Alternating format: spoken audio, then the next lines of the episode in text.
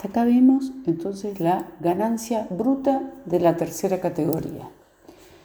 Queremos llegar a determinar la ganancia neta de la tercera categoría, entonces vamos a comenzar ahora con las deducciones admitidas de la tercera categoría.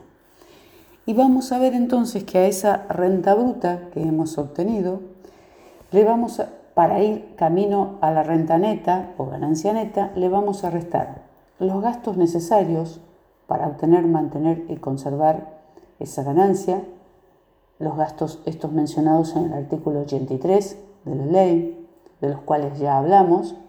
pero también cabe deducirlos acá de las rentas de tercera categoría,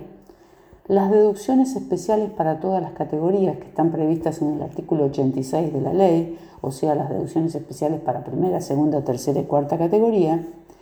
Y por último, vamos a ver las deducciones especiales para la tercera categoría que están comprendidas en el artículo 91 de la ley. Con lo cual les quiero aclarar lo siguiente. Si nosotros les preguntáramos eh, cuáles son las deducciones que admite la ley para un sujeto que obtiene rentas de la tercera categoría,